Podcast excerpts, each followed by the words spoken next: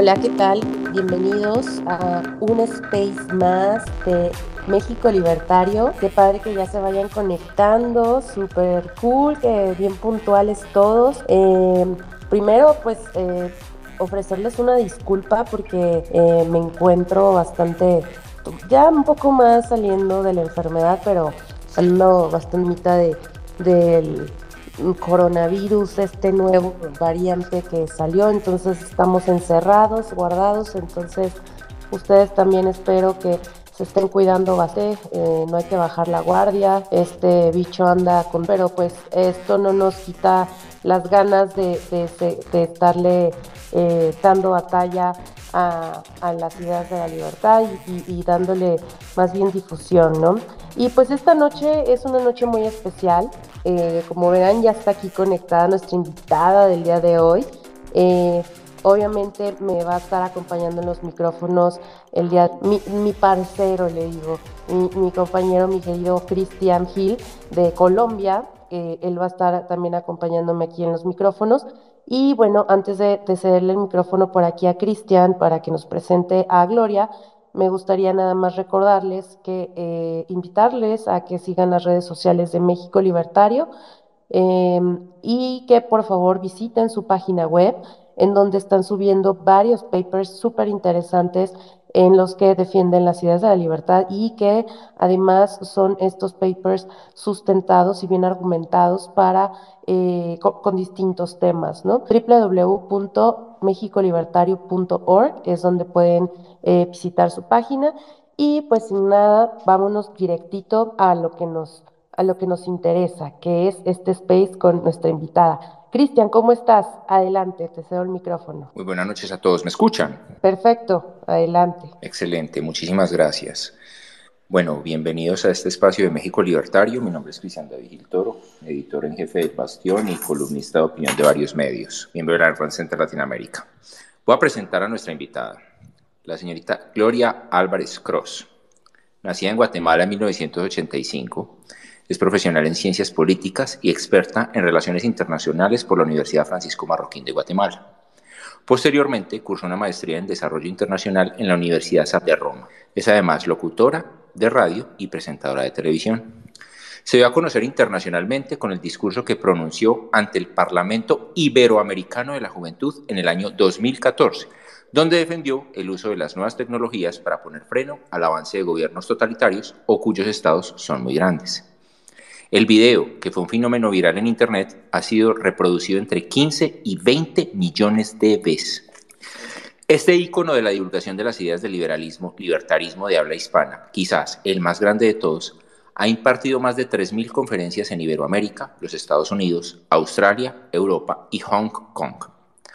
Como autora ha publicado para el grupo Editorial Planeta, Cómo hablar con un conservador para el editorial de Busto en el año 2019 Cómo hablar con un progre, también para la misma editorial, en el año 2017, y junto a Axel Kaiser, El engaño populista, para la en 2016. Ha colaborado también en las obras Vida y Mentira de Ernesto Che Guevara, de autoría de Fernando Díaz Villanueva, año 2017. Y Capitalismo, un antídoto contra la pobreza, y el Manual Liberal, el primero de 2019 y el último del año pasado, ambos escritos por su amiga y colega Antonella Martí. Gloria, bienvenida. Muchísimas gracias, Cristian. Muy buenas noches. Eh, un gustazo estar aquí con todos ustedes. Gracias por esa tremenda eh, presentación. Me encanta el espacio de Twitter Space porque me recuerda mucho a la radio, que para mí es el teatro de la mente, es eh, mi medio favorito. Creo que es un excelente acompañante y como las ideas del liberalismo, siempre todo el mundo está prediciendo la muerte de la radio ¿no? Eh, cuando llegó la tele, cuando llegó el Internet, y resulta que siempre el acompañamiento auditivo no solo no muere, sino que encuentra nuevos espacios, incluso en juventudes que no tienen idea de lo que era tener un cassette o poner un dial eh, en FM, mucho menos en AM o lo que era la, radioafición. Entonces, qué buenísimo que Twitter y otros espacios están haciendo uso de esta tremenda herramienta a través de la cual nos podemos conectar, escucharnos, eh, gracias a México Libertario, a Víctor, a Majo, a, todo el equipo eh, que hacen estos espacios posibles. Muy contenta de poder conversar con ustedes eh, sobre las inquietudes del público presente, las preguntas que, tú tengas, Cristian, y, de lo que quieran que, que. Eso, Glo. Perfecto. Pues mira, Gloria, pues queremos comenzar eh, principalmente con la situación que, que, nos está eh, pues eh, preocupando en lo que es nuestra región, ¿no? O sea, porque globalmente vemos demasiadas situaciones que están pasando, que por ejemplo conflictos ahorita de Rusia con Ucrania y a nivel como pues más geopolítico, ¿no? Pero de lo que sería nuestra región, pues el último golpe que, que, que dio el socialismo fue el reciente triunfo del socialismo en Chile y pues eh, aquí Cristian no nos dejará mentir, eh, pues evidentemente este socialismo va por Colombia, que, que es el país de donde es Cristian, eh, ya tienen a, Argentina, tienen México, tienen Perú, tienen Cuba, Venezuela, o sea, de verdad está invadido de socialismo. Entonces, saber cuáles son las opciones que tenemos como latinoamericanos para poderle dar batalla a este avance del socialismo en Latinoamérica, porque es evidente que ya hay una hegemonía eh, de, esta ideología, ¿no? ¿O tú cómo lo ves? Gloria. Por cierto, en lo que abre Gloria su micrófono, eh, les voy comentando. Los que, los que quieran estar solicitando la palabra, la palabra se va eh, a abrir eh, los micrófonos al final de la exposición de Gloria, para que no se desesperen de que estén mandando solicitud y no les podamos dar la, la voz. Es, va a ser hasta el final y van a ser máximo cinco preguntas. Entonces, formúlenlas muy bien y estén atentos eh, para cuando les toque hablar. Listo, Gloria, ¿andas por ahí? Sí, claro, Majo. Yo, yo creo que sería bueno eh, incluir más personas a conversar, porque al final, mira, uno lleva 10 años hablando de las ideas de la libertad, para lo que a algunas personas es redundante, eh, aburrido o digamos ya de sentido común, para otras siguen siendo cosas innovadoras. Entonces a mí sí me, me interesa escuchar también con qué inquietudes anda la audiencia justo a lo que nos aqueja, ¿no? No es ninguna mentira que el socialismo del siglo XXI, desde principios del año 2000, empezó a ganar democráticamente, no por violencia, no a punta de pistola, no robándose las elecciones, sino que la gente voluntariamente se fue a las urnas a votar por sus verdugos eh, y que democráticamente en una, en una primera vuelta, digamos, de llegar al poder, los Lulas da Silva, los Hugo Chávez, los Evo Morales, los Danieles Ortegas, eh, las Camilas Vallejos, llegaron al poder porque la gente los puso ahí. Una vez en el poder, obviamente, se van, eh, van aniquilando la democracia, eso lo hemos explicado muy bien en el engaño populista con Axel Kaiser, violando constituciones, cambiando leyes, eh, cooptando, sobornando o asesinando a miembros del organismo judicial, como fue el caso del fiscal Nisman en Argentina, hasta que ya no hay eh, una división de poderes. Y países donde democráticamente el socialismo todavía no había ganado de una manera imperiosa, como es el caso de Colombia, porque pues Petro había alcanzado ciertos puestos, pero no a nivel, digamos, presidencial o en Chile, donde a Bachelet se le, se le cortaron las piernas antes de, poder hacer todas las implementaciones que el socialismo del siglo XXI exigía y llega Piñera al poder, vemos que eh, el socialismo del siglo XXI no se queda quieto con esa visión y entonces a pesar de no poder ganar las elecciones de manera democrática, empieza a querer a través de la violencia eh, llegar al poder, que ha sido el caso de Colombia y de Chile. Eh, a mucha gente se le olvida porque obviamente se atravesó una pandemia mundial eh, en, cierto, en cierto momento, pero realmente, como dicen los gringos, if you follow the money, si se persigue el dinero, ¿de dónde venía el dinero de las protestas, quemas, de, de, las parálisis que hubo en, en las ciudades capitales de Bogotá y Santiago de Chile? Vamos a encontrar que hubo muchísima organización orquestada desde el socialismo del siglo XXI, a través de sus aparatos, con sus partidos, el Foro de Sao Paulo, etcétera, para llegar al poder. Yo no entiendo por qué esto es sorpresa para la gente. Eh, a mí realmente me, me, impresiona cómo hay latinoamericanos que todavía miran estas cosas y dicen, ¡Ah! no lo puedo creer. Eh, me mentaron la madre hace unos meses en Twitter, eh, lo pueden llegar a buscar, eh, bueno, siempre me andan mentando la madre, pues, pero en esta ocasión en específico, porque en Perú yo puse la derecha peruana mediocre perder el país ante las elecciones. Claro que no, eso no va a pasar. Y ahora, ¿dónde está Perú? Está jodido. Eh, Axel Kaiser, no hace cinco, hace diez años, hizo un libro que se llama El Chile que viene. Y también hace un chorro de años hizo un libro sobre la fatal ignorancia de la derecha chilena inepta, mediocre, corrupta, para no hacer eh, los esfuerzos dentro de la batalla de las ideas, empoderando liderazgos que fueran capaces de hacerles frente a lo que ya se veía venir. Si ustedes quieren encontrar desde el año 2015 conferencias mías donde yo explico por qué una Camila Vallejo existe en Chile, eh, celebrando en una casa multimillonaria, eh, con todos los lujos que el capitalismo le provee, pero con un discurso comunista, lo van a encontrar también. O sea, explicaciones de lo que hoy está pasando en Chile, de lo que está pasando en Colombia, de lo que está ocurriendo en Perú, las hay desde hace muchísimos años. Y todo apunta no solo a, a digamos, la maldad, y lo nefasto y lo violento y lo intransigente del socialismo del siglo XXI, que no te perdona el no ganar elecciones, porque entonces por la vía violenta te va a reventar la constitución hasta poder llegar al poder. Pero también hay que analizar cuál ha sido el papel de las derechas mediocres, antilibertades, muchas veces antilibres mercados, antifronteras libres, antilibertades individuales, eh, ineptas, incapaces de ponerle un freno al socialismo del siglo XXI. Y ahí van en el mural de los losers de la derecha latinoamericana, fracasados por completo, eh, Álvaro Uribe, que va a pasar a la historia como mucho más satanizado que Augusto Pinochet, eh, Duque, Mauricio Macri, la, derecha boliviana, que ni siquiera pudo eh, terminar en paz el periodo después de, de arrebatarle el poder eh, de manera legal y democrática eh, o, lo que algunos consideran ese golpe de Estado a, Evo Morales y sus sucesores.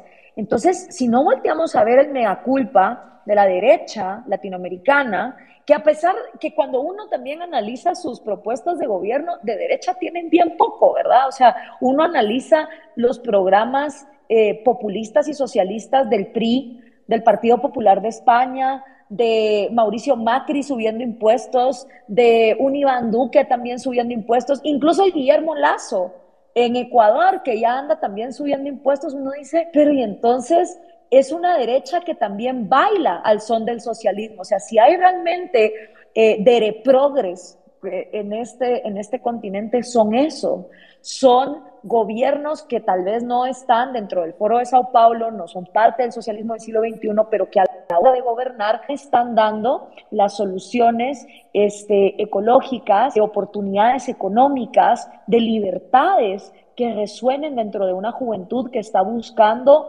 algo eh, mejor.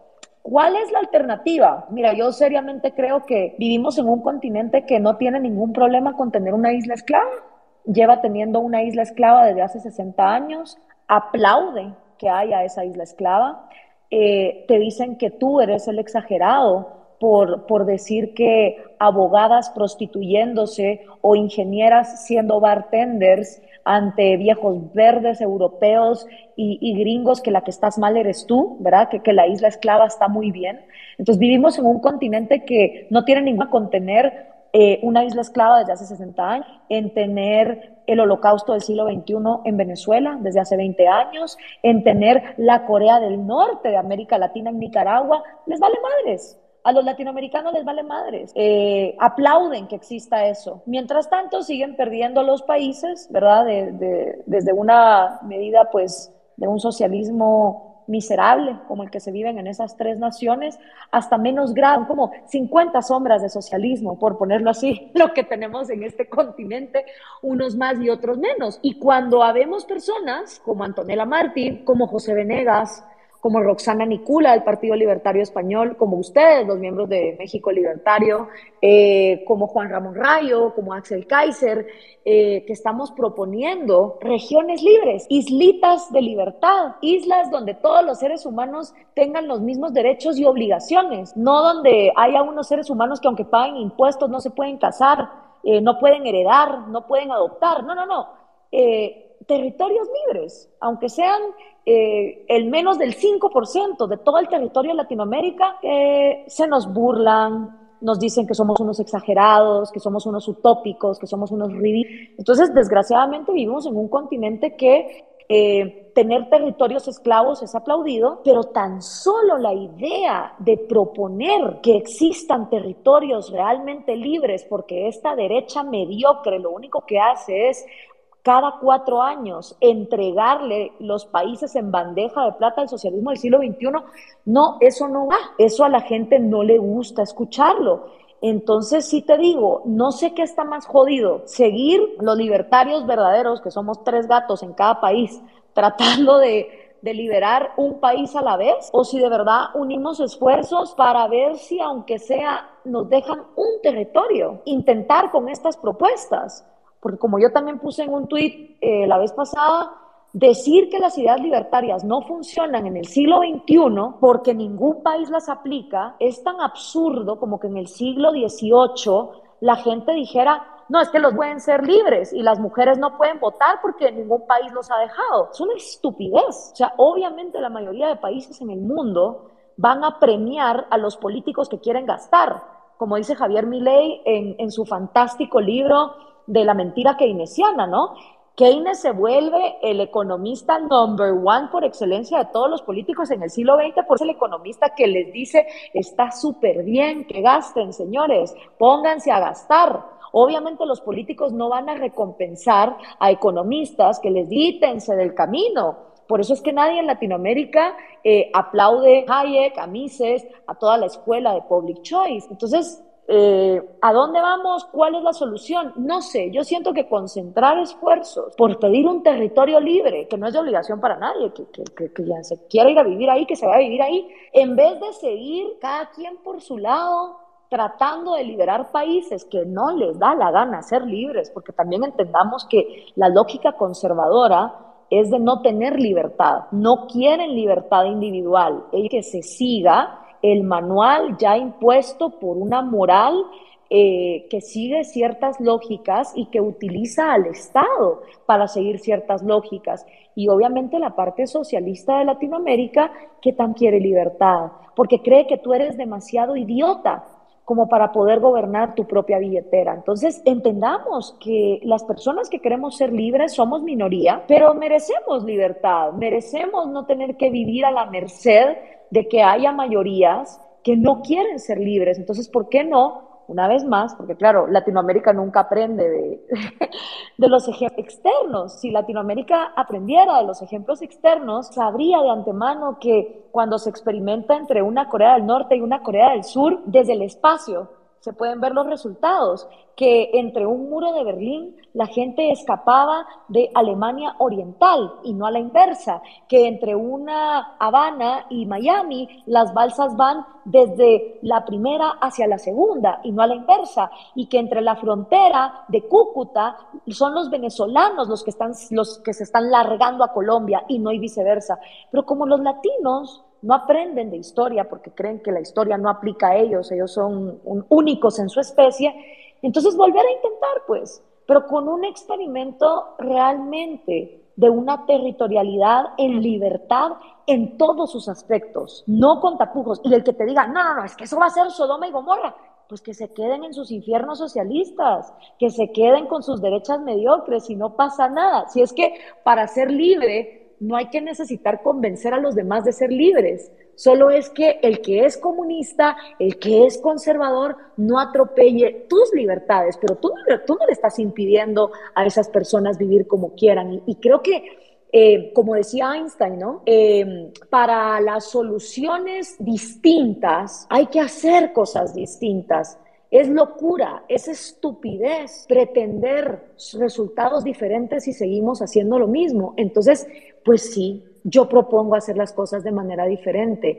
Claro, el que propone hacer las cosas de manera diferente es tratado de loco, de utópico, de que no va a poder. Y yo los invito a que vayan a ver a, cualquier persona que propuso algo distinto. Eh, los ingenieros detrás del Golden Gate Bridge, que se burlaron del Golden Gate Bridge porque no iba a funcionar. La cantidad de gente que le dijo a Elon Musk que era un estúpido y que lo que él estaba haciendo no iba a funcionar. La cantidad de gente que le dijo a Steve Jobs que nadie iba a querer un iPad. En fin, o sea, cualquier persona, eh, todo lo que todavía no existe es una utopía hasta que viene un individuo con huevos y lo hace. Y como decía Anne Rand, o sea, gente que, tiene los pantalones de caminar por senderos que nunca han sido transitados antes por ningún ser humano y que van abriendo brecha. Y yo creo que de eso se, se trata de eso, de seguir proponiendo que es posible hacer las cosas de maneras distintas. ¿Por qué? Porque evidentemente la fórmula actual no está funcionando.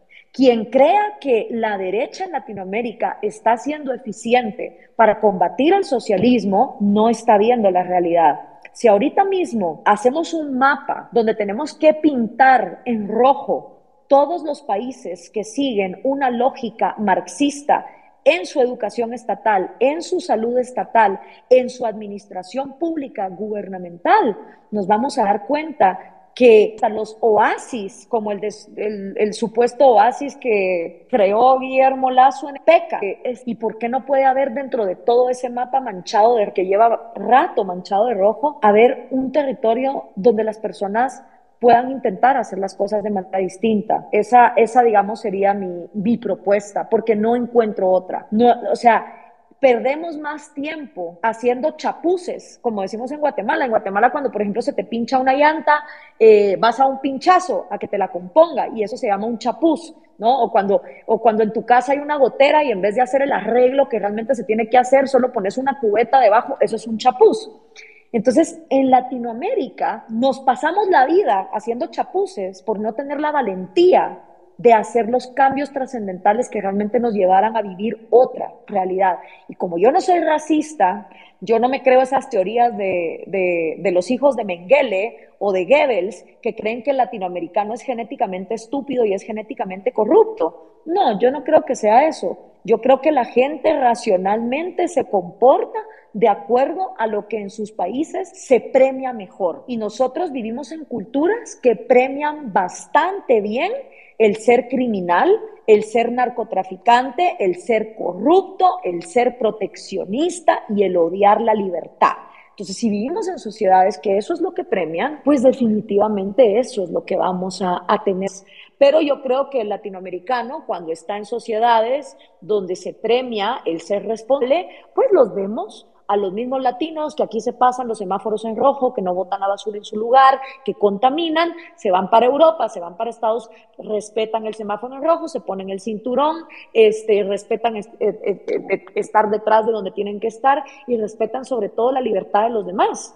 Muchos latinoamericanos que yo conozco que en las calles de Latinoamérica se van a las calles donde están las prostitutas, los transexuales, y se van a escupirles, a gritarles, a insultarlos en las calles de Bogotá, de Buenos Aires, de Ciudad de México, no tienen los pantalones de hacer eso cuando están caminando por el Red Light District de Ámsterdam. Entonces no, no encuentro una lógica detrás de pensar que el latinoamericano está condenado por su propia decisión psicológica a vivir dentro de sociedades liberticidas. Gracias, Gloria. Hoy que no, no podía abrir el micro.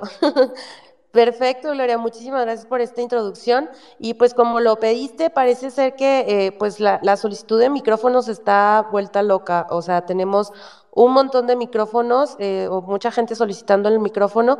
Entonces, eh, pues como tú comenté, lo que quieres es escuchar la opinión de las personas, pues vamos a ir dándoles el micrófono conforme este, vamos eh, viendo el orden. Mm, antes de abrirles el micrófono, nada más, por favor, sean breves, por favor, sean muy respetuosos. este espacio, pues intentamos que sea de intercambio de ideas y pues nada, eh, bienvenidos. Ahora sí, ahí vamos con los micrófonos. Eh, vamos primero con Juan Carlos Méndez. Adelante, Juan Carlos, bienvenido. ¿Y cuál sería tu pregunta? Listo, Juan Carlos. Creo que ya nada más tienes que micrófono. Bueno, buenas noches. Este, disculpen mi voz, este, estoy un poco enfermo del, del ¿cómo se llama? Me puse la AstraZeneca y me, me llevó, por no decir groserías. Este, bueno, yo soy más experto en los temas de energía y de petróleo, desde la perforación hasta la producción. Hace ocho años, cuando yo estaba apenas iniciando de ingeniero, bueno, más bien dicho, ya estaba trabajando, me pidieron que hiciera un desarrollo de cómo poder que Latinoamérica fuera libre por medio de la energía. Este, es muy sencillo porque todo eso significa que pudiéramos ser independientes con el gas. Con el puro gas podríamos ser independientes, no depender de Canadá, no depender de Estados Unidos, mucho menos de Rusia. Pero el problema fue lo que dice Gloria, Eran, eran tan distintos hace 10, 15 años los gobiernos que no son capaces de ponerse de acuerdo. Era tan fácil eh, conectar unos ductos, así como se conecta el Internet por esos cables que cruzan el océano. Era tan fácil empezar a, tener eh, preferencia para lograr la, libertad energética, que yo creo que ese es un, un, punto clave para poder dejar de depender de los países grandes. Este, México está muy acostumbrado, yo soy mexicano, a, a, depender de lo que hace Estados Unidos, porque así lo permitimos. Pero aquí lo que resalto de, lo que dice Gloria es que siempre interponemos los, los digamos, la riqueza, o sea, de las personas primero, no, no el país, no la nación. Y eso se da en el socialismo, en el capitalismo, en el comunismo, en el que tú quieras. Entonces, mientras no evolucionemos de alguna manera, que no lo sé porque no soy político como Gloria o como ustedes, pero mientras podamos, podamos tener eh, cooperación entre las naciones y una libertad energética, vamos a crecer 15 años caminando, 20 años. Cuba sí lo dejo de lado porque de verdad, este, pues es un régimen que yo por más que lo observo y que analizo y leo, la verdad es como un experimento, la isla del doctor Moro, eh, dejaron que un loco hiciera lo que quisiera y ahí están los resultados ahora, ¿va? Entonces... Juan Carlos, este, perdón que te interrumpa, un favorzote. Eh, aquí lo que estamos tratando es de que participen más personas, entonces que, eh, que sean preguntas concretas. Eh, no sé si tengas una pregunta concreta que hacerle a Gloria, este, más que una exposición, ahorita lo que buscamos es intercambio de ideas. Entonces, si pudieras bueno, si este, Gloria cree que, que, la libertad energética nos puede sacar del, del hoyo a Latinoamérica. Muchas gracias, Juan Carlos, por tu pregunta. No solo la libertad energética, o sea, Guatemala tiene más de 30 volcanes y tiene cuatro que están activos. Y por más que yo quisiera, de manera individual, llevar a Elon Musk o a cualquier putrimillonario de Arabia a, decir, hagamos energía con el volcán. El volcán de fuego está todo el tiempo, constantemente eh, erupcionando. Y ahí hay, una fuente de energía inagotable. ¿Por qué todavía en Guatemala se están quemando los pulmones las mujeres indígenas por cortar leña? Que encima para los ecohistéricos eh, no, no hacen nada respecto de eso, porque no se puede. O sea, por más que yo quisiera hacer negocios individuales, yo, cualquier guatemalteco, para explotar. Y cuando digo de explotar, no es de explotación, de darle con látigos a un ser humano. No, no, no. Para exponenciar que los recursos energéticos que Guatemala tenga puedan ser los mejores, no solo en tema de volcanes. Guatemala tiene eh, el 92% de sus fuentes acuíferas, siendo uno de los países con más agua en el mundo contaminados por heces fecales, por detergente de ropa, porque como lo que es de todos no es de nadie, entonces tener hidroeléctrica se vuelve también un gran problema. Entonces, ¿cuál es, cuál es la alternativa? La leña, el carbón, estas energías sucias que pondrían a Humbert y a Leonardo DiCaprio eh, con los pelos eh, parados, pero que nadie habla de eso. Por supuesto que tener energía en todos los aspectos, para tener de todos los tipos, eh, eólica, y, aquí hay la otra cosa, o sea, hablando de México y la energía, mientras Pemex sea del Estado, que es lo mismo que le pasa a los venezolanos, cuando yo les digo, ay, el petróleo es de todos, perdón, ¿cuándo fue la última vez que PDVSA te llamó y te dijo, hola, te hablamos de PDVSA, ¿qué opinas de que vamos a hacer tal cosa? Esa palabrita de el de todos realmente significa que es de nadie, más que de los burócratas que están en un momento determinado viendo qué hacer. Entonces, mientras en el mundo exista una OPEP, que es un cártel, operado por gobiernos mafiosos de los países que tienen petróleo no va a haber libertad energética y está muy jodido para las energías lim competir en igualdad de condiciones cuando existe una OPEP. Y no solo te lo digo como energético, liberarte, si a ti te preocupa depender tanto de los gringos, la única manera de no depender tanto de los gringos es depender más de los demás. Pero hacer negocios para un guatemalteco, yo cuando voy aquí al súper, que llevo cuatro años viviendo acá, nunca me encuentro frijoles guatemaltecos, café guatemalteco que es superior, porque eso sí, o sea, Guatemala tiene muchísimas cosas jodidas, pero si vamos a decir lo que es, Guatemala tiene uno de los mejores cafés del mundo y encontrar productos guatemaltecos en México es súper difícil. ¿Por qué? Porque no hay facilidades para hacer negocios, pero te vas a la frontera, ahí por Tapachula, que yo me lo tuve que cruzar en 2020 cuando el idiota, mi presidente, tenía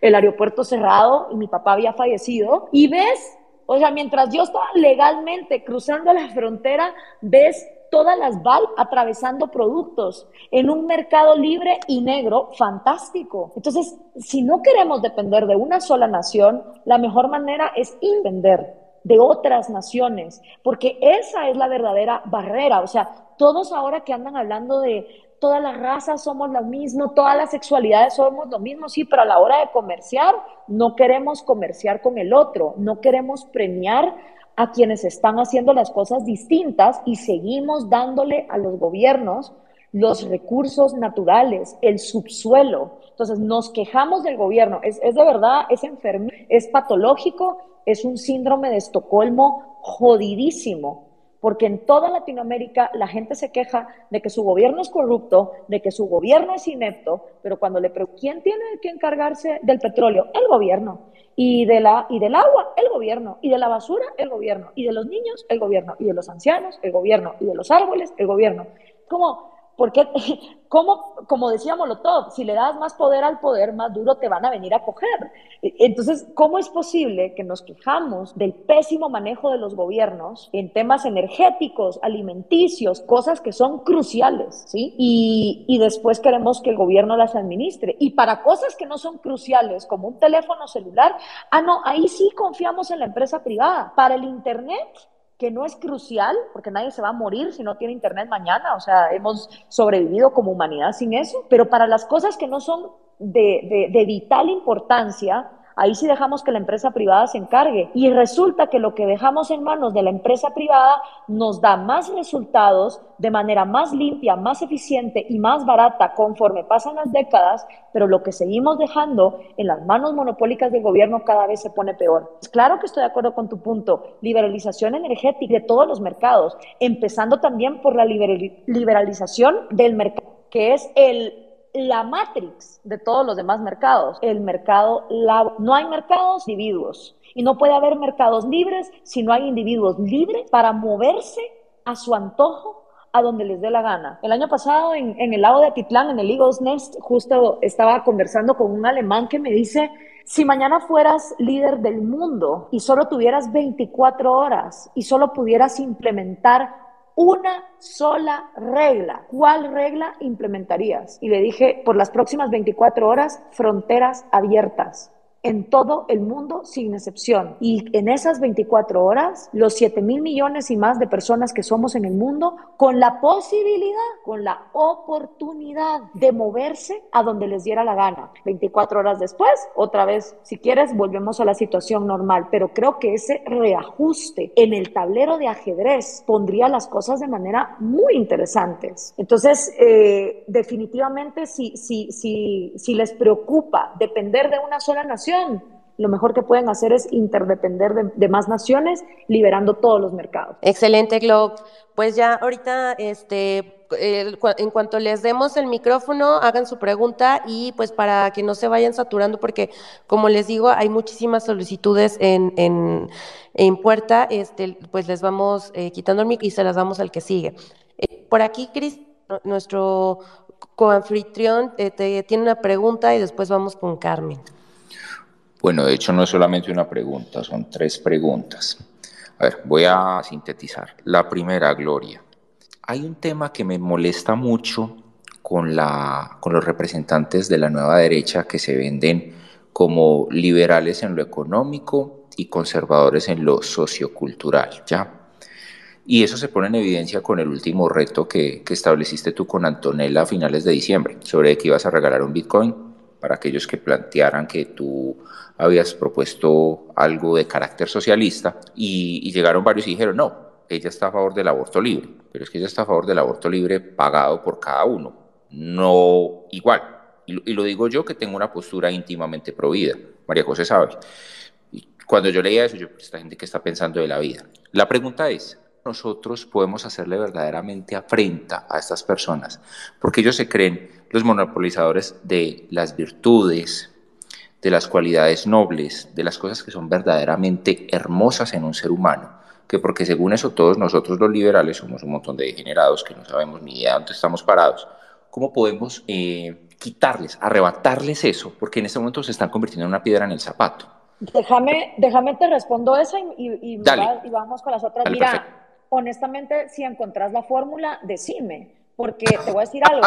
Si, si tanto les jode lo, el tema del aborto, la, la, solución que más los disminuye, comprobado, es el mercado libre donde cada una se paga el suyo. Si vos volteas a ver dónde, lo, dónde los abortos se multiplican es cuando el Estado los paga con impuestos, que es el caso de los argentinos desde hace un año, o cuando son eh, eh, hechos de manera clandestina, ¿no? Y ahí también se multiplican las muertes porque muchas de las chicas eh, paran muriendo de, de, manera degenerada, ¿no? Como, como pasa, por ejemplo, en Guatemala. Hay una película muy buena, Ishkanul, que que, lo representa bastante bien para quienes les gustó Roma. Para mí, Ishkanul es muchísimo mejor. Pero, a ver, si el tema es el aborto y que el aborto se multiplique, los libertarios tenemos la mejor solución. La solución que más nos disminuye es cuando cada una se paga el suyo. Cuando, y eso es lógica económica. Lo que es gratis se multiplica y lo que está en la clandestinidad se criminaliza, pero lo que se pone a disposición de la responsabilidad individual hace más difícil tomar esa decisión. Por eso todos gastamos más conscientemente el dinero que trabajamos que el dinero que nos ganamos en la lotería. La mayoría de la gente que se gana la lotería a los cinco años está más jodida de como estaba antes de ganársela.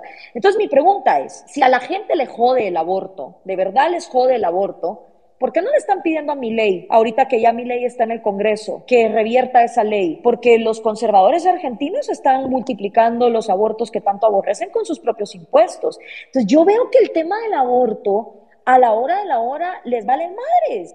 Igual no están impidiendo que ninguna niña deje de abortar por esa postura que tienen. Y teniendo de revertir la ley, pero el no, punto los, es, o sea, no los veo pidiéndole a mi ley que se las revierta. Dale. Ven, pero lo, que, lo que yo digo es, no sé a ti qué se te ocurre, como para nosotros hacerle afrenta, porque es como se nos están convirtiendo en una piedra en el zapato, por ejemplo, a los que tienen herencias diversas, ellos buscan la manera de invisibilizarnos, de hacernos ver como un montón de enfermos mentales, que es que no tenemos claro cuando los gustos y las preferencias por el mismo sexo o género se presentan incluso hasta en los animales. O sea, es algo que es la vida. O sea, eh, lo que, lo que yo te digo es a ti, ¿qué se te ocurre? Que tú me dijiste en un principio, no, es que no, no, no sé cuál es la fórmula, o sea, cómo los podemos ir quitando así como de en medio, porque es que en serio, a mí por lo menos me friegan la vida. Y entonces pues, llega un momento en el cual resulta que es que uno no es el verdadero liberal por las estupideces con las que esta gente sale, es a lo que me refiero. Yo estoy de acuerdo contigo y te digo una cosa, yo creo que eh, sí se está logrando mucho eh, haciendo la división y, y, para eso creo que fue súper importante el debate del aborto donde de su propia boca salieron a decir me vale pito ser libertario y creo que de hace un año para acá eh, la cantidad de gente que, que, se disfrazaba de libertaria ha disminuido. Y entonces ahora ya están arrinconados y con orgullo te dicen yo soy trompista, yo quiero matar homosexuales, yo quiero criminalizar mujeres por abortar. O sea, yo sí creo que, que algo positivo en que las divisiones estén marcadas. También el hecho de que la Mont Pelerin Society se haya reunido en la Universidad Francisco Marroquín en noviembre del año pasado, que se estén llevando a cabo los eventos de Student for Liberty en Latinoamérica, que María Martí esté haciendo el OCON en, en Argentina, en Brasil, con el, con el Run Conference en español.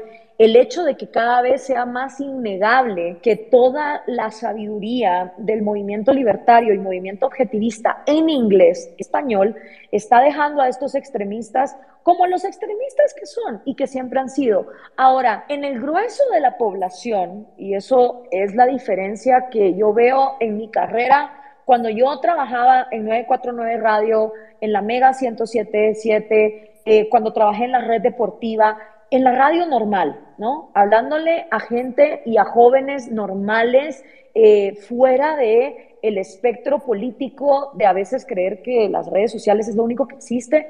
A mí me interesa más ir por la población que está completamente ajena a las ideas libertarias para podérselas enseñar. Seguirme peleando con conservadores, mm, ya, o sea, no, me interesa. Es más, a mí me interesa haber escrito un libro que se llama Cómo hablar con un conservador, precisamente porque la derecha latinoamericana agarraba mi trabajo para ellos lavarse la cara lo hizo Bolsonaro, lo hizo Duque, lo hicieron, lo hizo Macri. Entonces mucha gente eh, decía, ay, tú viniste a lavarle la cara al pan, tú viniste a hacer esto. Y fue como, no, no, no, yo voy a escribir un libro para que quede claramente definidas cuáles son mis derechas, son mis derechas, son mis diferencias con la derecha, sobre todo esta derecha latinoamericana mediocre, liberticida, que ni siquiera por la libertad podemos unirnos.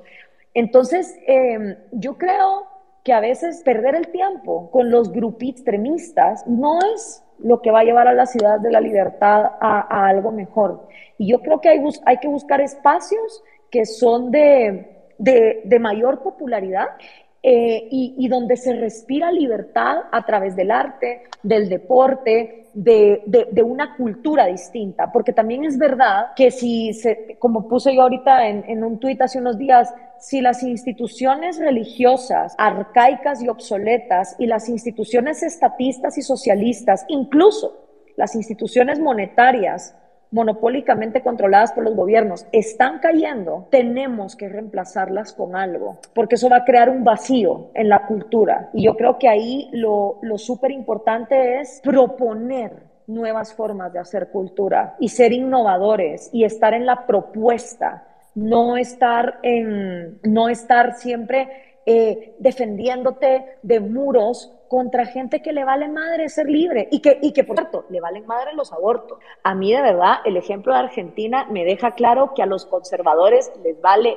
pito el tema del aborto. Llevan un año pagando los abortos que tanto aborrecen, multiplicándolos, y lo menos que le están pidiendo a mi ley es que revierta esa ley. Entonces, la hipocresía queda del lado de ellos. Nosotros sigamos avanzando y en vez de estar discutiendo sobre los inexistentes, discutamos sobre los existentes, discutamos sobre las niñas violadas, discutamos por, porque el suicidio es la causa número uno de muertes entre personas menores de 30 años de edad. Discutamos del acoso, y, de las cosas que realmente conciernen a los que están vivos y a los que ya nacieron y a los que pueden ser libres.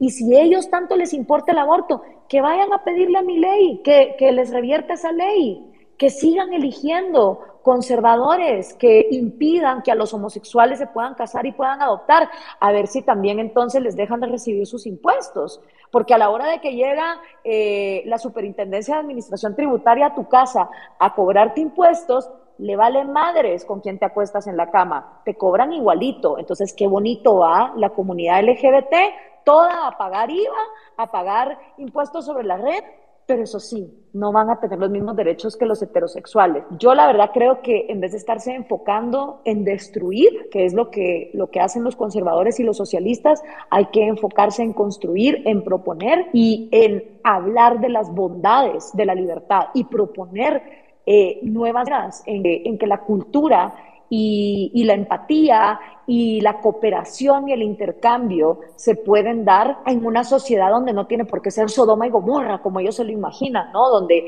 donde hay eh, violaciones. Las violaciones están entre las propias instituciones de ellos, con sus sacerdotes, eh, y, y, de las cuales ellos no quieren hablar. Entonces, yo sí a veces creo que si los liberales se siguen enfocando en los grupos minúsculos de quienes hacen mucho ruido, pero no contribuyen en nada, eh, van a perder el tiempo como decía ese poema fantástico de Teddy Roosevelt, que lo voy a usar para mi libro sobre cómo defender la libertad en las redes y no suicidarte en el intento, eh, el que cuenta es The Man in the Arena, o en este caso The Woman in the Arena no el espectador. El espectador que se está rascando el ombligo, que no está haciendo nada eh, para ayudar a la que aborta o, la que no, o a la que no aborta, o al venezolano que tiene que buscar una nueva vida, eh, esa no es la gente que, que contribuye a los cambios. Es mejor enfocarse en minoría, activas, que proponen y y en la libertad de la competencia de las ideas. Porque como yo siempre digo, si las ideas de los conservadores son tan buenas, no necesitan estar insultando, acosando de manera violenta, peor que los marxistas. Si sus ideas son tan buenas, que gane el mejor en la libre competencia de ideas. Y claro que los libertarios la tenemos jodida, porque ellos tienen maquinarias detrás. La maquinaria de la iglesia poniendo plata para que cada vez haya más influencers que se vuelven radicales y liberticidas a favor de ellos. Y la maquinaria del Foro de Sao Paulo. Nosotros estamos jodidos porque hay muy poca gente que está dispuesta a poner la plata en la verdad. Pero bueno, yo creo que eh, el Internet, que es el país más libre del mundo, por algo premia los espacios libertarios, mucho más de como lo premiaban los, los medios tradicionales. Muchas gracias, Glo. Cristian, Perfecto. ¿tus preguntas o falta algo más? La segunda, la segunda creo que me la respondió porque pues era algo respecto a Gustavo Petro. Y obviamente a, con Gustavo hay que enfocarse no tanto en señalar que él sea socialista clásico, sino no, no tanto buscar cómo destruirlo, masillarlo, sino trabajar en pro. Pero esta pregunta que te voy a hacer es una pregunta de mi amigo Julio Mejía. Pues para los que no conocen, los que están en México, Julio Mejía quizás es uno de los mejores liberales que tenemos en Colombia, pero en ese momento reside en Canadá. Él lo que plantea, eh, le pregunta a Gloria que si quizás de pronto eh, lo que dijo ahora, respecto al hecho de que los, los, latinoamericanos nos podemos tender a ser un poquito iliberales, que ese es el planteamiento de pronto de Gloria, no sé si de pronto lo malinterpretamos, porque tener en cuenta que, por ejemplo, en su momento Rómulo Betancourt tuvo una posición bastante anticastrista. No sé si eso nos puede, y hay que tener en cuenta también que en este momento de pronto declarar la guerra en frente de Cuba pues sería una cuestión bastante inviable para cualquier nación. Es el hecho de cómo nosotros, transformando ese planteamiento de que no somos completamente todos iliberales o antiliberales, para que las cosas empiecen a cambiar. ¿Esa sería la pregunta entonces, Cristian? Sí, claro, esa sería la pregunta. A ver, entonces, no sé si quedó claro, eh, Gloria, eh, la, la, pregunta eh, que te hizo Cristian. No, o sea, no, no sé si te refieres a ¿Cuál sería la alternativa para qué hacer con Cuba o cuál es la pregunta específica? La pregunta específica, sí, naturalmente, ¿qué hay que hacer con Cuba? Y esa, porque es que tú ahorita planteaste que quizás nosotros éramos muy antiliberales, o sea, que la cultura latinoamericana de por sí podría ser un poquito antiliberal. Si esa es la razón, ¿cómo podemos mirar para que no sea antiliberal, sino que sea realmente liberal? Sí, eh, yo creo que lo, lo, más jodido que tienen los cubanos y, respetando esa cultura liberticida que tienen los latinos es dejen que los cubanos que quieran ser libres puedan salir de la isla y que se queden todos los que no lo quieran ser. Está bien, pero déjenlos salir. La dictadura es la que no los deja salir, ¿no? Es la dictadura. La dictadura es la que no los deja poner un negocio, no los deja pescar en paz, ¿verdad? Entonces, eh, yo creo que lo que hay que hacer con Cuba es lo que no se ha hecho en, 70, en 60 años. Una cosa que las dictaduras comunistas tienen es que viven mucho de, de, de los mitos, ¿no? El mito del Che, el mito del Grandma, de cuando llegaron. Entonces, yo creo que hay que arrebatarle los mitos. Yo personalmente tengo una idea para el próximo 2 de diciembre eh, y, y, de cómo hacer algo distinto.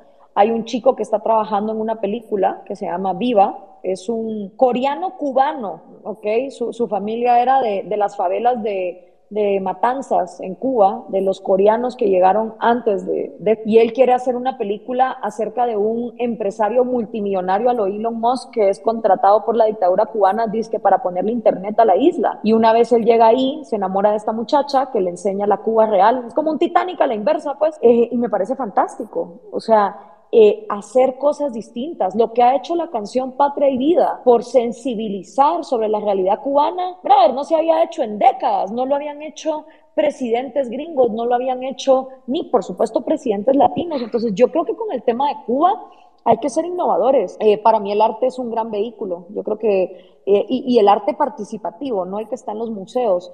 Por eso es que yo me nutro mucho de culturas como la de Burning Man, eh, donde los, los, intercambios son absolutamente voluntarios y libres y, y, te enseña lo que es posible siempre y cuando se respeta la, la, libertad de las personas. Yo realmente creo que seguir haciendo lo mismo para tener resultados distintos no va a funcionar. Entonces, eh, el próximo mes en Florida International University, eh, con, junto con Antonella, con gente de FI, de Foundation for Economic Education, del Atlas Society, voy a proponer un proyecto específico que tengo para Cuba relacionado con el tema del grama. Eh, y ojalá se pueda lograr. O sea, uno, uno puede proponer, y como llevo años también proponiendo eh, soluciones para Guatemala, pero como tampoco un dictador, pues, de, de llegar y a dedazo hacer los cambios. Uno quisiera eh, que la gente comprendiera la lógica detrás de, de, por qué uno propone lo que propone. Y, la verdad te lo digo, o sea, nos podemos morir sin ver los cambios que queremos, pero por lo menos quedarnos con la satisfacción de que no nos quedamos callados. Totalmente. Es, esa frase me, me la quedo. Eh, Cristian, bueno, creo que ya terminó con su ronda de preguntas. Ahora sí, vámonos con, con los demás que están solicitando el micrófono. Eh, les recuerdo, eh, tan breves para poder darle chance a, los demás, porque hay bastantes micrófonos ahí esperando, que ya tengan su pregunta. Yo sé que queremos exponer nuestro punto, pero eh, vámonos directamente al planteamiento. Y, y, bueno, en cuanto hagan su pregunta, se les quita el micrófono para darles espacio a los que siguen. ¿Sale? Ok, entonces vamos con Carmen y después seguimos con Carlos. Ah, bienvenida, Carmen. Gracias.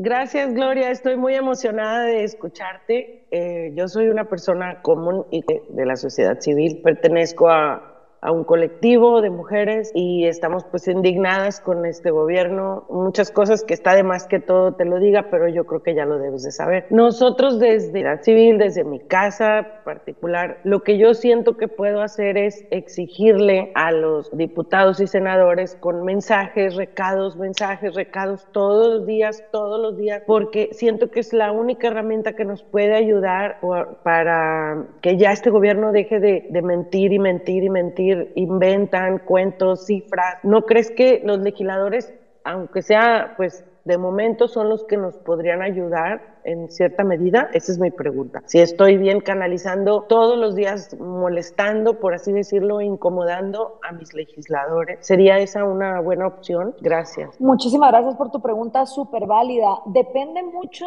de cómo esté tu sistema estructurado, porque, por ejemplo, en el caso de Guatemala, que hay listados nacionales donde ciudadanos no eligen individualmente a sus representantes, sino que es el partido político el que a través de una lista donde siempre los mafiosos aliados a lo que el partido quiere son los que están hasta arriba, pues entonces estar molestando a esos legisladores para que cambien su forma de pensar no te va a traer ningún beneficio, porque acuérdate que la mayoría de burócratas en América Latina viven de que el sistema no cambie, porque en el momento en que el sistema cambie, entonces ellos se quedan sin chamba, por decirlo así. Y como ciudadanos comunes, más, mejor empleada está la energía, eh, no enfocándose en la actualidad, porque la actualidad cansa, o sea, estarse enfocando en ahora quién es el alcalde, quién es el presidente, qué disparate dijo el líder en Twitter. Todo eso es eh, un drene de energía que al final no lleva nada. Yo creo que lo mejor que el ciudadano común puede hacer por, por, aportar a que en su sociedad suba el umbral del merecimiento, porque el umbral del dolor como que lo tenemos bien alto en América Latina, ¿no? Estamos acostumbrados a, a narcotráfico, a corrupción, a asesinatos y, ya nos resbala. En cambio, el umbral del merecimiento, el umbral de, creemos, de creer que merecemos algo mejor, eh, ese lo tenemos bien bajo. Y yo creo que ahí es la diferencia entre enfocarse en nada y enfocarse en realidad y en tener uno claro cuáles serían esas acciones que realmente en tu caso que estás con colectivos de mujeres empoderarían y liberarían a esas mujeres para poder ellas ser dueñas y autónomas de su propio destino. Sí, también es verdad que dentro de los gobiernos eh, a veces nos encontramos gente con sentido común y con mucha luz y abocarse a ellos puede, puede ser eh, positivo. Eh, en el caso de México, no sé si desde México estás hablando, hablando, pero yo creo que la figura de las candidaturas independientes que no la aprovechan los mexicanos como podrían, tiene un gran peso, porque es una competencia de las más eficientes en contra de, los partidos políticos.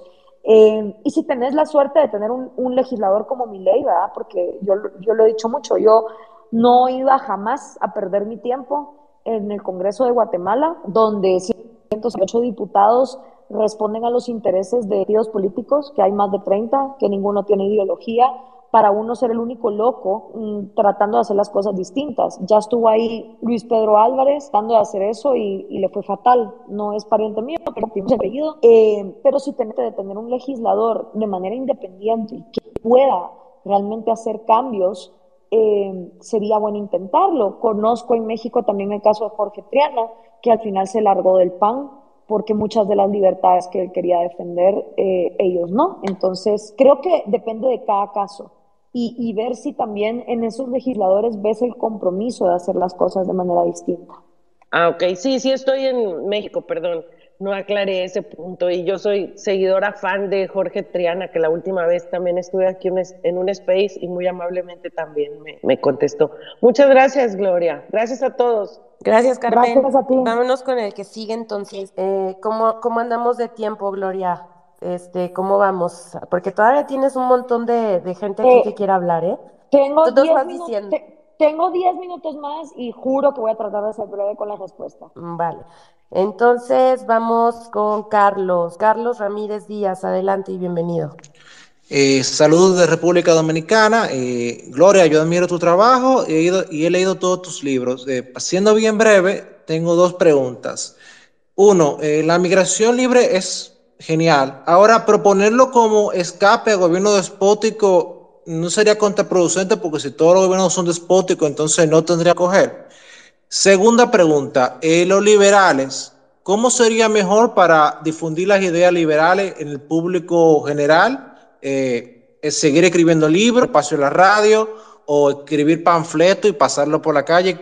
Eh, usted como politóloga, ¿cuál sería la mejor estrategia para difundir de una forma más rápida idea liberal?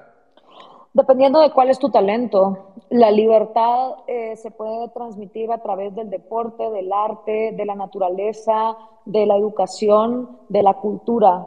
Y creo que la especialización del trabajo, que tanto defendemos los liberales en, en, materias de, de la economía, precisamente la tenemos que aplicar a la oferta de las ideas. No a todo el mundo le entra la libertad por la misma cosa.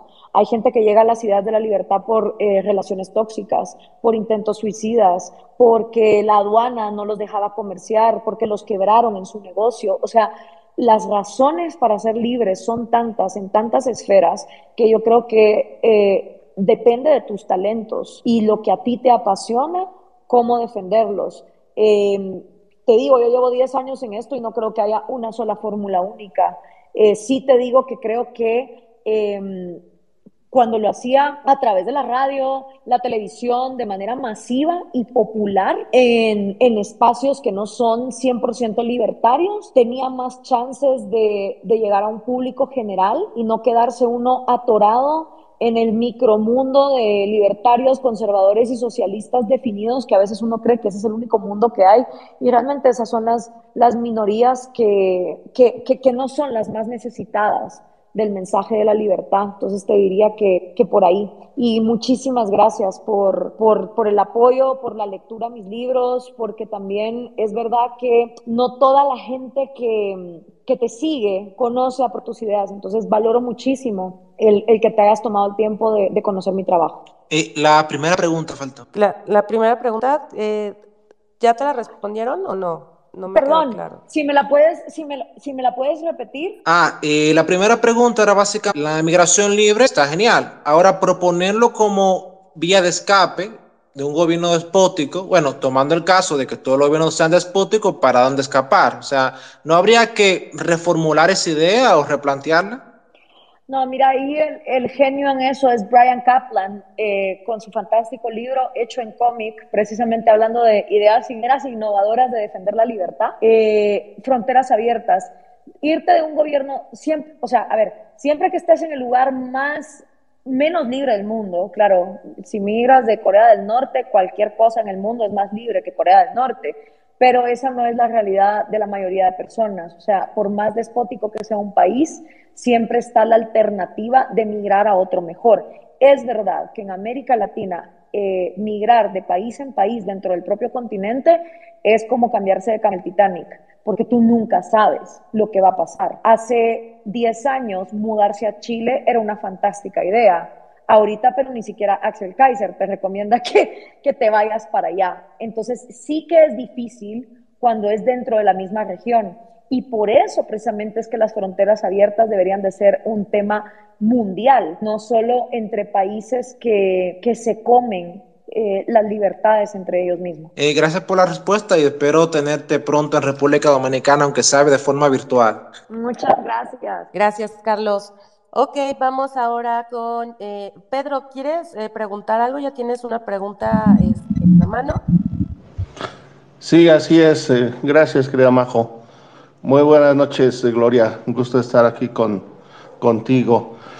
Mira, eh, yo lo que quisiera es que a, los mexicanos nos quedara un poquito, nos, nos, ampliaras un poquito más el, el espectro, porque eh, sentimos que lo, siento que los mexicanos solo conocemos nuestra colonia y de ahí ya pensamos que ese es todo el mundo. Eh, pero estaba aquí eh, tuve una discusión sobre Panamá que decíamos que era es más pro, es el, Panamá es de los países más prósperos dentro de Centroamérica y la pregunta es ¿Es porque tiene más libertad económica o porque es un paraíso fiscal, como dicen, o porque incluso ahorita alguien me, estaba poniendo, porque pues es un país de Estados Unidos cuando realmente es un país libre? Eh, ¿qué, les podemos responder en, el caso de aquí nada más de Panamá? Gracias, Gloria. Es un poco de todo. Es paraíso fiscal, es la bandería del narcotráfico, eh, es también un país que se ha beneficiado mucho de, la migración, que tanto de colombianos que se fueron en las épocas de Pablo Escobar y, la violencia que se vivía en Colombia, como de la migración venezolana entonces, es, es todos los factores eh, a la vez. ¿Sería Panamá un país más libre si no existiera el narcotráfico criminal que existe y siendo ellos la lavandería del mundo? Probablemente sí, solo que entonces sus cuentas y, su, y, sus, y, sus beneficios de paraíso fiscal estarían direccionados a, a empresas legales y, libres. Eh, hay una excelente película Strip y Antonio Banderas que se llama La Lavandería, que precisamente habla del caso de Mossack Fonseca en Panamá y que explica un poquito, ¿no? Ese, microcosmos. Entonces, para esos mexicanos que dices que no ven más allá de su nariz, que la verdad es algo que pasa en toda América Latina, eh, tal vez nunca en su vida se van a leer un libro de historia sobre cierto país, pero la, ventaja de, las artes visuales es que en dos horas te pueden poner de manera bastante empática en, ante ciertas realidades eh, que tiene una región y, creo que en el caso de Panamá es, es mucho de lo, que, de lo que dices. Sí, es verdad, es un país artificialmente creado por los intereses de Estados Unidos en 1902 para hacer el canal, era parte de la Gran Colombia eh, y, no, no, lo consideramos Centroamérica incluso, o sea, Panamá y Belice eh, son Centroamérica cuando conviene y cuando no, siempre se les saca eh, por temas de desnutrición infantil, de, tratados comerciales. Esa, esa, digamos, la respuesta corta. Gracias, Lo. Muchas gracias, Pedro. Eh, continuamos.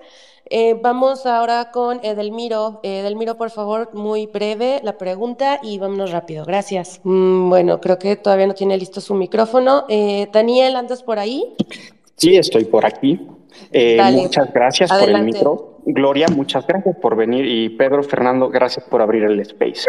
Eh, mi pregunta va orientada más en el ámbito y contexto global en el cual estamos ahorita. Eh, una nueva ola de populismos, la iliberalización y la, el desgaste de las democracias a nivel mundial.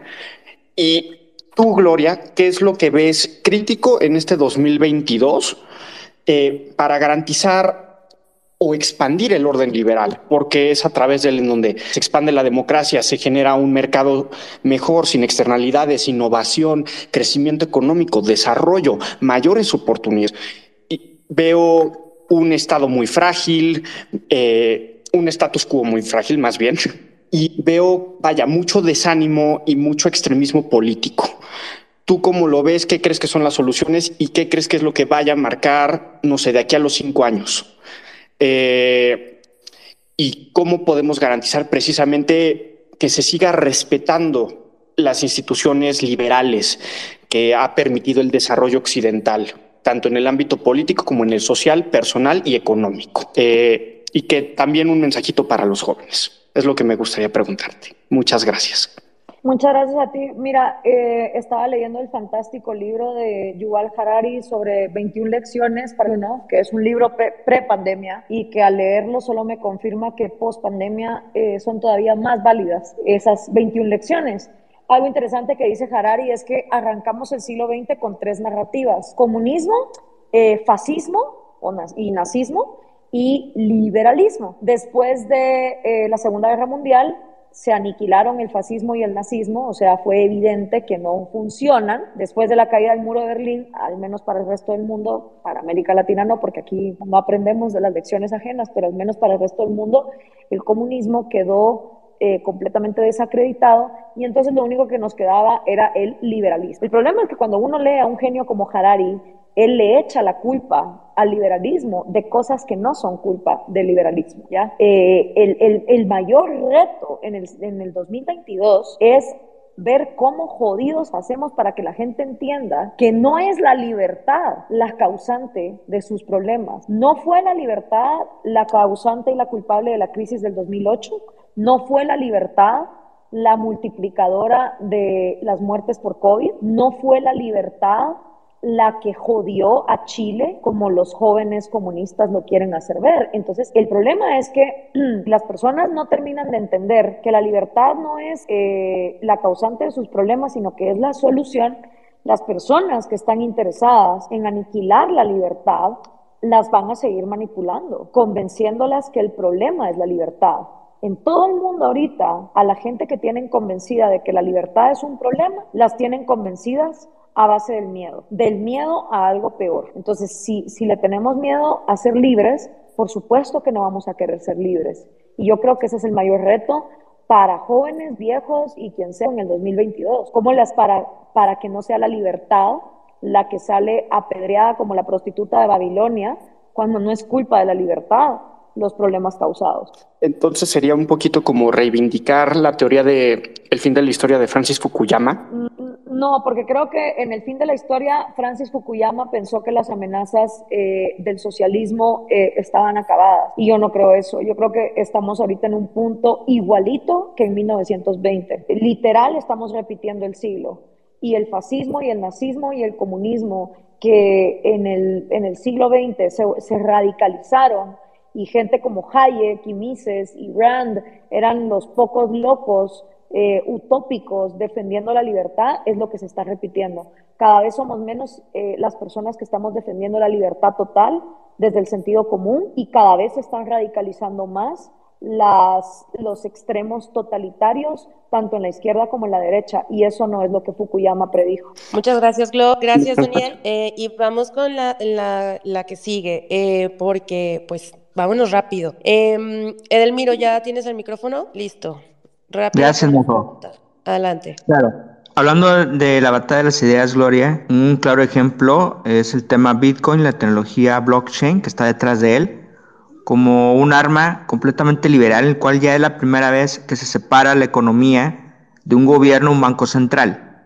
Mi pregunta es, ¿crees que esta base tecnológica va mucho más allá de simplemente una libertad económica? Sí, sí, sí, y absolutamente sí.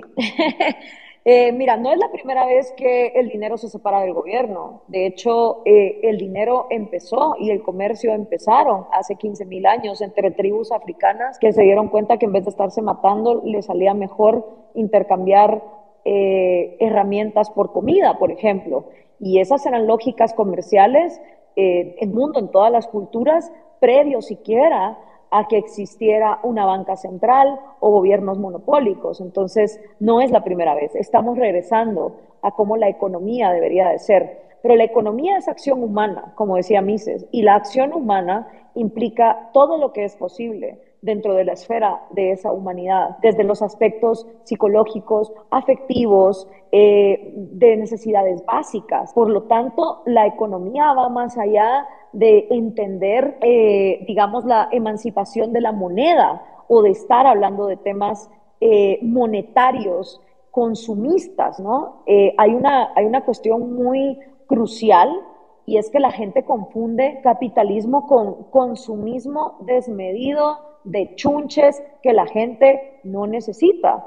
Yo les recomiendo muchísimo un documental que se llama Minimalismo, donde entrevistan a T.K. Coleman, una de las mentes más brillantes del Foundation for Economic Education, y está hecho por dos chicos que crecieron en la pobreza extrema y que hablaban de cómo eh, cuando les aventaban cosas por ser ellos pobres, pues lo natural era acumularlas entonces al final los pobres están viviendo en casas llenas de objetos, mm, basura que no necesitan, en lugar de que cada objeto tenga un valor intrínseco. Y ese consumismo desmedido está llevando a la sociedad occidental a ser absolutamente miserable, a tener depresión, ansiedad, a buscar en la medicina alternativa de, de tradiciones como las plantas medicinales algún salida, porque se dieron cuenta que el acumular chunches no los está llevando a la felicidad. Entonces, el hablar de economía o de mercados y de intercambios eh, por, el por el único objetivo de, de, consumir no te va a llevar a nada. Y a mí yo me alegro muchísimo que haya criptomonedas y Bitcoin y todo, porque mientras más libre competencia, más oportunidades, más descentralización, menos corrupción. Pero aquí el punto no es, ok, sí, el Bitcoin, pero ¿para qué lo quieres? El dinero no es un fin, el dinero es un vehículo para adquirir fines. Y por eso creo que cuando la comunidad bitcoinera se encuentra con novelas como La Rebelión de Atlas, que me pasó hace unos meses que estuve en el, en el podcast de Lunático y me decía, wow, Ger hizo una novela en los 50 enalteciendo lo que, hoy, lo que hoy es Bitcoin. Y le dije, sí, pero date cuenta que ahí también está el discurso del dinero de Francisco de Anconia y de, y de cómo el dinero no es un fin en sí mismo el dinero es un medio para alcanzar fines. Y si el dinero está en manos de individuos que no tienen autoestima, que no tienen sueños, que no tienen anhelos, que, que, no los inspira nada, que no los motiva nada, no te va a servir de nada. Entonces, por eso es que es tan crucial defender la libertad mucho más allá del, del, consumismo y del intercambio comercial. Muchas gracias, Glo. Eh, vámonos con, eh, ¿cuántas preguntas más alcanzas, Glo? Que hay tres manos levantadas. ¿Alcanzas a contestar esas tres preguntas? Sí, alcanzo, alcanzo a las tres, dale. Venga, entonces vamos primero con Jeffrey. Jeffrey, adelante y bienvenido. Eh, hola a todos, espero que estén muy bien. saludos a Gloria. yo soy de Panamá y más que todo una pregunta, quiero dar un testimonio. yo antes era una persona que consumía muchísimas drogas, muchísimas, muchísimas drogas. Y gracias a la idea de la libertad me di cuenta de que sí, es cierto, puedo consumir todas las drogas que yo quiero, pero que la única persona responsable de que algo me pase voy a ser yo. Ni mi familia, ni el Estado. O sea, yo soy la única persona. Y, y, que esta es la única vida que yo tengo. O sea, no tengo más vida que esta. Entonces me di cuenta de que no vale la pena estar todo el tiempo drogado. Si esta es la única vida que tengo, la voy a desperdiciar en eso y voy a perderme de leer libros, conocer personas, de viajar, de hacer las cosas que realmente me gustan. Y esas ideas me calaron mucho más y me empoderaron mucho más que las ideas religiosas. Y aún así, eh, yo estoy muy de acuerdo a favor que eh, se despenalicen todo el uso de drogas porque cuando tú vas a los lugares donde hay como más apertura de drogas, es donde más te cuidan, más te enseñan sus riesgos, más te informan, porque siempre te dicen droga malo, pero nunca te, te, llevan más allá a, bueno, si algún día las pruebas, eh, esto es lo que tienes que hacer, esto no es lo que tienes que hacer, y, y, a, y, y, entenderte que a veces no son las sustancias lo que te hacen adicto, sino que es a veces tú como persona eh, no tener como realmente eh, una brújula en tu vida o querer usar las drogas para rellenar vacíos. Y yo creo que a veces el mensaje debería de ir por ahí y no por nada más, nada más por decirte no las uses y ya. Y más que todo, ese es este, mi testimonio de cómo las ideas de la libertad me ayudaron mucho más que las ideas de las religiosas a escapar de las drogas. Pues muchas felicidades y gracias por compartir tu testimonio. Estoy completamente de acuerdo contigo. Es más, el decir drogas y meter todo en una misma canasta es hablar desde la absoluta ignorancia. Y para personas que defendemos al individuo y que sabemos que el ser humano de cada cerebro y es un universo en sí mismo, lo mismo con las sustancias. Y hay sustancias que durante décadas estuvieron prohibidas por los gobiernos precisamente por su poder de abrir la mente y despertar a un nuevo conocimiento y que hoy hasta la Universidad de Johns Hopkins de Estados Unidos con su programa MAPS están analizando lo increíblemente poderosos que pueden ser el DMT, el MDMA, la psilocibina para tratar adicciones, depresiones, comportamientos obsesivo-compulsivos, obesidad, anorexia y una cantidad de cosas que eh, la, Big Pharma, otro gran monopolio que detesta el libre mercado, no están interesados en acabar, sino en anestesiar el problema con Xanax, con Zoloft, con, con, todas estas porquerías que al final mantienen a la gente zombificada en lugar de resolver el problema. Entonces, em, sí, ahí el genio es Antonio Escotado y, y de hecho voy a hacer lo mismo que hice con el manual liberal con los grandes tratados de Antonio Escotado sobre la historia general de las drogas, la historia elemental de las drogas, lo, de las drogas, para entender eh, cuál es la diferencia entre cada una. Y que además eh, sería una manera genial de empoderar económicamente eh, a las poblaciones indígenas de nuestras regiones, si pudieran volverse expertas, administradoras de estas medicinas derivadas de plantas naturales que volver a los países hubs mundiales, tratamiento de todo este tipo de, trastornos y padecimientos. Entonces es, ver más allá. Y completamente de acuerdo contigo en que las ideas de la libertad, al volverte responsable, eh, te hacen el piloto de tu propia vida. Y así como las pistolas no matan a nadie, las drogas tampoco matan a nadie. Las adicciones y artes eh, vienen por las personas que utilizan las pistolas y que utilizan las drogas con el objetivo de la destrucción humana propia o otros. Muchas gracias, eh, Glob, y gracias eh, por tu testimonio, Jeffrey. Vámonos eh, con los que siguen. Julio Mejía, que por ahí tiene la mano levantada. Adelante, Julio, bienvenido. Hola, muchas gracias. Y muchas gracias por darme la palabra también. Gloria, yo la sigo hace mucho. Yo le organicé a usted la primera conferencia que usted estuvo en Colombia, en la Universidad Élite, yo no sé si recuerda.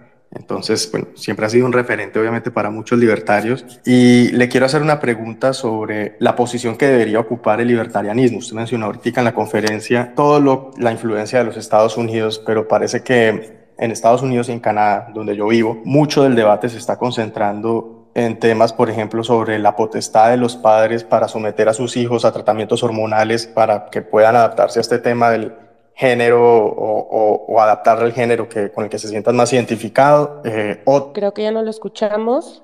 Lo sí perdimos.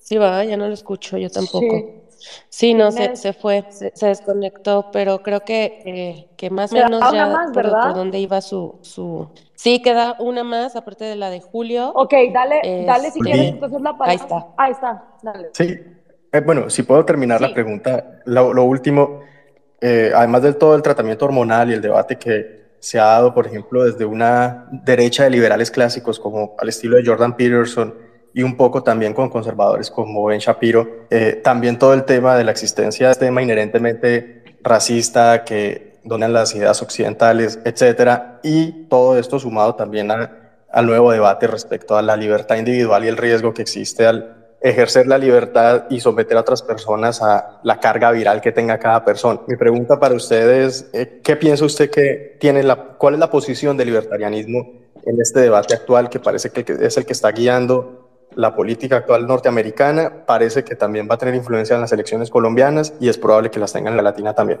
Muchas gracias. Eh, primero por el apoyo a mi trabajo. Claro que me acuerdo de, la primera, de la primera vez en Colombia. Me acuerdo incluso de que en Colombia fue donde hice así un ejercicio de cuáles son los derechos y la lista fue interminable de todas las cosas que el público decía.